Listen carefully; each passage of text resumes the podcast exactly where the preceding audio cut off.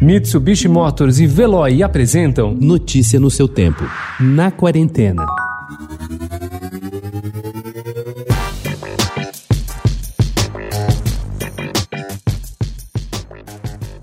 As academias reabriram, mas quem não manteve uma rotina de exercícios regular durante a quarentena precisa ter cautela para evitar lesões. O fisiologista e médico do esporte, Marcelo Aragão, pondera que 3, 4 meses é um tempo longo e o praticante pode ter ganhado peso. A musculatura e as articulações podem não estar mais tão fortalecidas como antes e o condicionamento aeróbico pode ter sido perdido, o que é chamado de destreino. Ele indica que o ideal antes do retorno é passar por uma nova avaliação cardiológica e exames metabólicos para saber como andam fatores como colesterol e açúcar no sangue. O diabo escolheu a nossa comunidade para manifestar a sua maldade.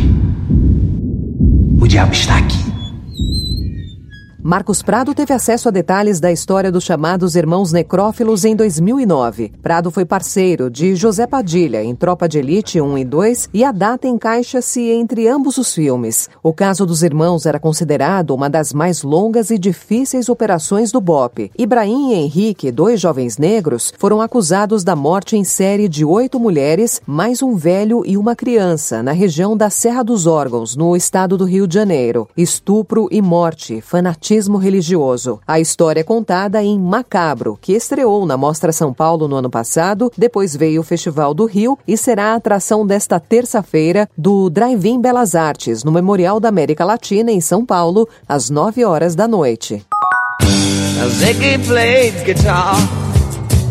jamming good with and Gilly, and the spiders from Mars.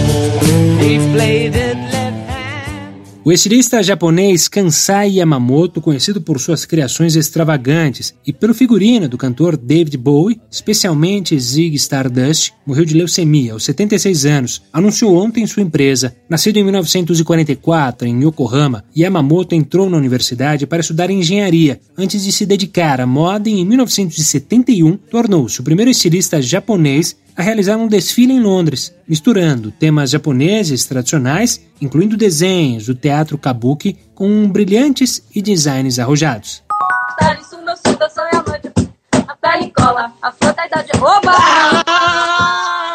Era só para ser uma live dedicada ao Dia dos Namorados. No dia 12 de junho, a atriz Nanda Costa e sua mulher, a percussionista Lan Lan, decidiram entrar ao vivo, de surpresa, no Instagram. O casal abriu espaço para o Correio Elegante, para quem quisesse entrar e mandar recado para o crush. Duas garotas, cantoras e compositoras que namoram há oito anos, cantaram uma música delas como declaração de amor. A live acabou despertando nas duas a vontade de amplificar aquela ação, de divulgar o trabalho de músicos, cantores cantores, compositores e dançarinos espalhados pelo Brasil. No dia 21 de junho, estreava a Live do Chapéu, no Instagram da atriz, que tem 2 milhões e 700 mil seguidores. Notícia no seu tempo. Oferecimento Mitsubishi Motors. Apoio Veloy. Fique em casa. Passe sem filas com o Veloy depois.